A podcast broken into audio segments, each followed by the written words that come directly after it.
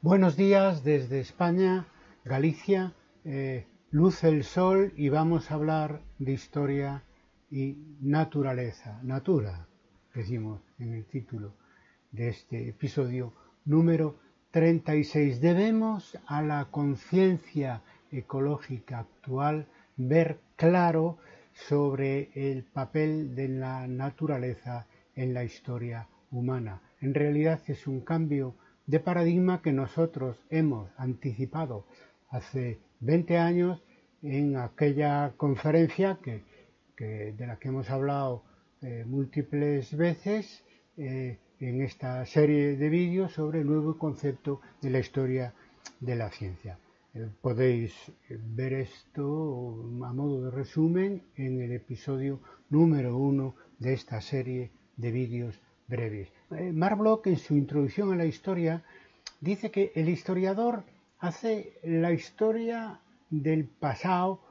pero no del pasado en general, sino del pasado eh, humano. Es decir, excluía al pasado natural del objeto de investigación del historiador. Bien, hoy sabemos que, son inseparables el pasado humano y el pasado eh, natural. Sabemos que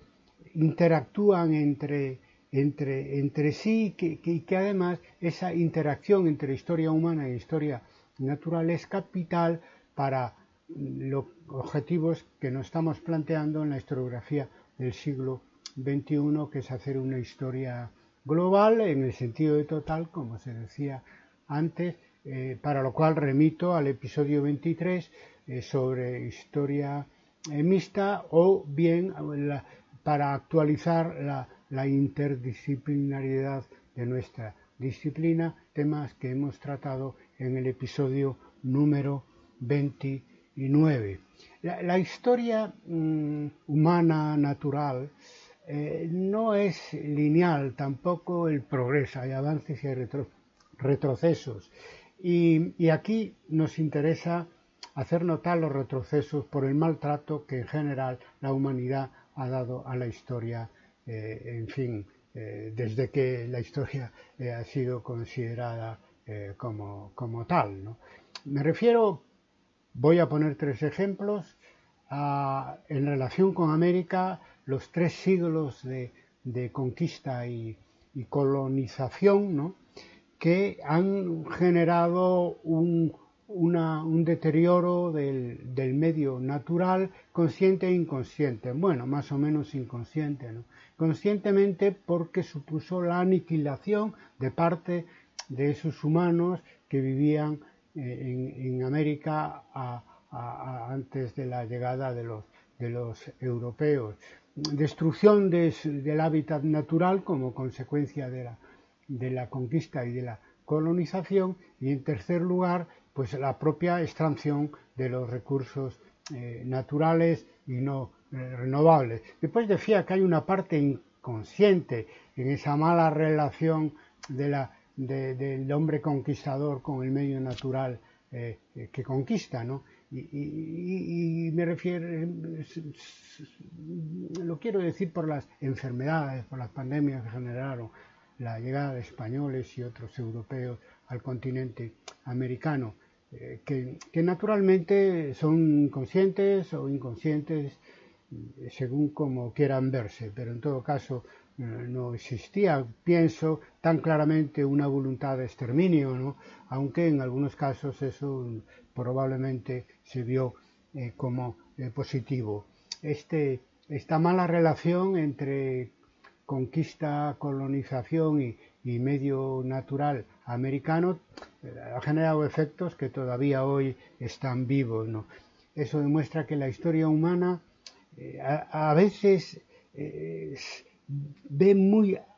se ve muy alterada por el cambio que genera la propia acción humana en sus relaciones con la naturaleza y eso es aplicable a todas las épocas históricas. El segundo ejemplo que quiero poner de mala relación entre historia humana e historia eh, natural, eh, hablando en este caso de la historia como hechos y procesos que, se han vivido o que vivimos, pues es el capitalismo industrial en el mundo desarrollado, que ha, transformado el deterioro del medio ambiente en una categoría máxima que ha generado grandes beneficios a, corto plazo y grandes perjuicios a medio y largo eh, plazo. Como todos sabemos, el propio marxismo se vio arrastrado por esa, esa idea utilitarista en relación y desarrollista en relación con el medio eh, natural, donde se justificaba la propia destrucción del medio ecológico en, favor del desarrollo económico y, del desarrollo eh, social. Eso sobre todo se dio eh, durante la época de Stalin, el desarrollismo aplicado en aquel momento en la, en la Unión Soviética. Por lo tanto, tenemos mucha autocrítica eh, que hacer, tanto los, los, protagonistas históricos como los propios historiadores, que no supimos ver en, en, aquel momento eh, con tanta claridad como hoy en día el daño que el desarrollo económico estaba implicando para el medio natural y, y, para el conjunto de la humanidad a un plazo a medio y largo plazo. Claro, el tercer ejemplo, la globalización actual, ahí hemos llegado al,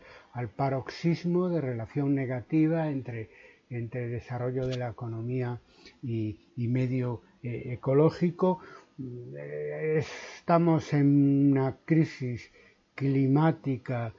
eh, inédita que pone en peligro la existencia de la humanidad, me refiero al efecto invernadero, al agujero de ozono, en fin, algo que hoy sabemos y lamentamos y que de momento no tiene una solución clara, ¿eh? aunque, en fin, se han dado algunos pasos, pero muy insuficientes para evitar el colapso de nuestra civilización por, todo el daño que, venimos haciendo desde hace años y de hace siglos y que se ha acelerado eh, en la última parte de la historia, en la historia inmediata que estamos viviendo, como ya, eh, como ya sabemos. Efectos historiográficos de este problema que estamos planteando, de la subestimación del papel de la naturaleza en la historia de los humanos. Bueno, el primer efecto positivo es que ha generado una nueva especialidad o género eh, historiográfico, que es la historia ecológica, la historia eh, ambiental, que tiene todos los problemas de las especialidades, de, encerrarse en sí misma y en todo caso, pues que, hace partícipe de esa, de esa nueva línea y novísima, diría yo, de investigación solamente una parte ínfima de, nuestra eh, profesión. Después, yo creo que otra de las consecuencias del problema histórico, historiográfico de nuestra relación con la con la naturaleza, es que nos abre los ojos para algo que nosotros estamos defendiendo eh, hace años, eh, la necesidad de hacer una investigación conjunta, humana y natural de nuestro, de nuestro eh, pasado. es decir, que sin poner un muro entre la historia natural y la historia humana. ¿no? es algo que, que, además nos permite eh, eh, comprometer al conjunto de la profesión, es decir, todos tenemos que de alguna, cera, de alguna manera, si, el tema en el que estamos trabajando es pertinente, hacer historia humana e historia natural eh, al, mismo, al mismo tiempo. Lo mismo que decíamos con la historia de género cuando tratamos este tema de la irrupción de la historia de las mujeres en, la historiografía en el episodio número 35. Eh, en tercer lugar, como efectos historiográficos de esta relación problemática eh, historia y naturaleza, está que ahora tenemos más claro, lo decía al principio, que, la naturaleza no solo debe ser estudiada eh, como algo externo a, lo humano, sino también como algo interno, es decir, nosotros somos naturaleza eh, orgánica. Entonces, si queremos hacer historia eh, de los hombres, de la, eh, sociedad en el tiempo y el medio ambiente, tenemos también que aplicar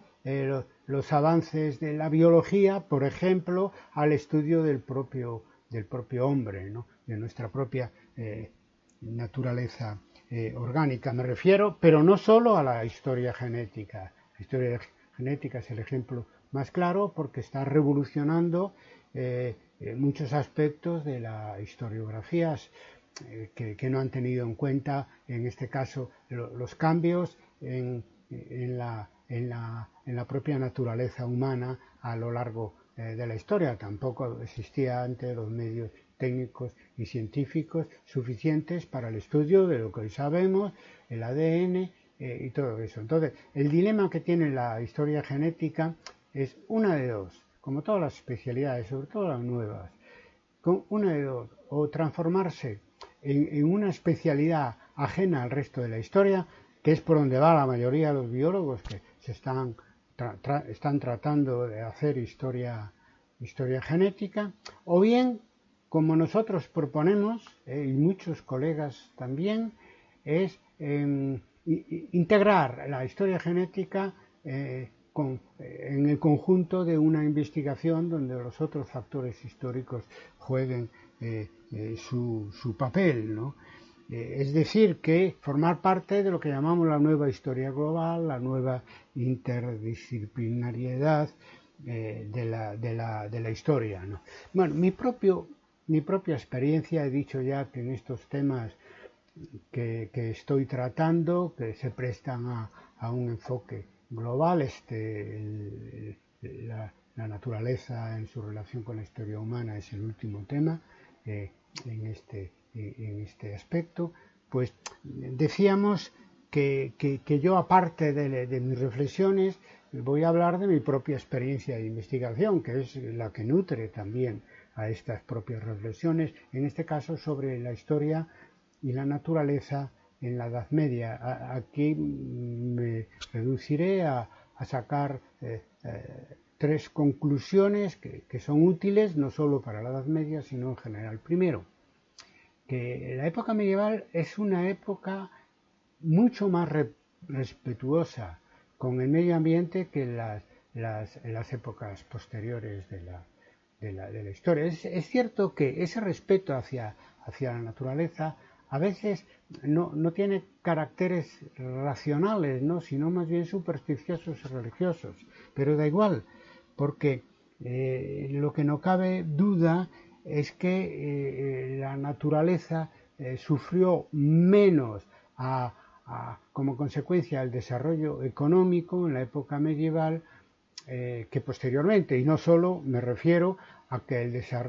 y no solo porque el desarrollo económico fue, fue más reducido en la época medieval que en las épocas posteriores, sino también cuando se dio ese desarrollo técnico y, y, económico se dio eh, con mayor medida en cuanto a los efectos negativos que podía causar en el medio ecológico que lo que pasó posteriormente. ¿Qué pasó posteriormente? Pues que conforme se incrementó el desarrollo de las fuerzas productivas, se incrementó al mismo tiempo el deterioro ecológico hasta hoy en día. De ahí el interés de estudiar la relación del hombre y la naturaleza en épocas premodernas o precontemporáneas, en este caso en la Edad Media y no solo en la Edad Media. Otra de mis conclusiones es que, según la especialidad historiográfica de la que estemos hablando, llegamos a una conclusión, en algunos casos diametralmente opuesta, sobre el tema que nos ocupa hoy en día, es decir, la relación del hombre y la naturaleza. Por ejemplo, me he fijado, haciendo mi trabajo, que los historiadores de la economía tienen, deducen para el hombre medieval una actitud positiva hacia la naturaleza. Es el hombre rotulador que domina eh, el medio natural en beneficio de la humanidad y sin causar pues grandes daños, lo cual además es cierto. Y después el historiador de las mentalidades llega a una conclusión muy diferente, yo diría incluso contraria, a una posición, a una actitud negativa de a una conclusión negativa sobre la actitud del hombre a la naturaleza, donde aparece el hombre temeroso ante las calamidades eh, de la naturaleza, eh, muchas veces interpretadas como obra eh, de Dios o, del propio diablo. Obviamente se impone, y no solo para el periodo medieval, una historia mixta, donde se haga eh, a la vez historia de las mentalidades y historia ecológica para entender en su propia complejidad eh, eh, la relación del hombre y la naturaleza en ese periodo histórico. Yo mismo, yo diría lo mismo para periodos posteriores. En fin, y la tercera y última conclusión es que para hacer una historia global es necesario mezclar la historia humana con la historia eh, natural de una manera dialéctica, es decir, historia dialéctica, jugando con dos ideas a la vez, porque, la, porque no cabe duda que, la relación entre hombre y naturaleza, incluso en la propia, en, una misma época histórica, no digamos en épocas históricas diferentes, depende mucho del momento, del lugar y del punto eh, de vista. Ahí queda mucho camino por andar y mucha historia por revisitar. Lo decíamos respecto a la óptica de género y hoy lo decimos respecto de la óptica ecológica. Nada más para saber sobre el tema, con más yo aconsejaría un texto y un vídeo. El texto es la humanización mm, eh, de, de la naturaleza en la Edad Media, que en su origen fue una conferencia en Austria en el año 1998, y después eh, como, como vídeo uno que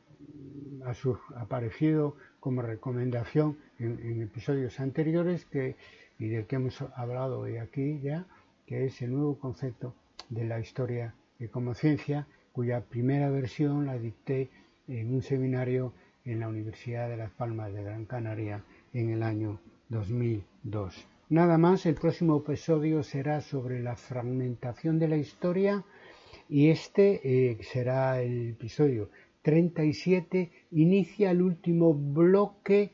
temático de esta serie de vídeos de metodología, historiografía y teoría de la historia, que son los, una serie de episodios mm, eh, que van a hablar de los problemas, las preguntas y, los debates eh, para aplicar a, adaptar al siglo XXI el oficio de, historiador. Obviamente me refiero a problemas, propuestas y debates que no han sido mencionados o por lo menos no, no, no han sido mencionados de forma demográfica eh, en todos los episodios anteriores. Por lo tanto, hasta, hasta la próxima semana, la semana anterior no pude dar el, el, vídeo de esta serie que me correspondía, que es este de hoy, porque tuve un compromiso, una conferencia eh, sobre el futuro de la historia con la Universidad de San Agustín de Arequipa de Perú. Pero bueno, de todas maneras, mi previsión es, hacerlo semanalmente. La próxima semana, en principio, hablaremos de la fragmentación de la historia. Me despido, seguimos estando en tiempo de pandemia, de pandemia con este lema, vacunas para todo el mundo ya. Muchas gracias.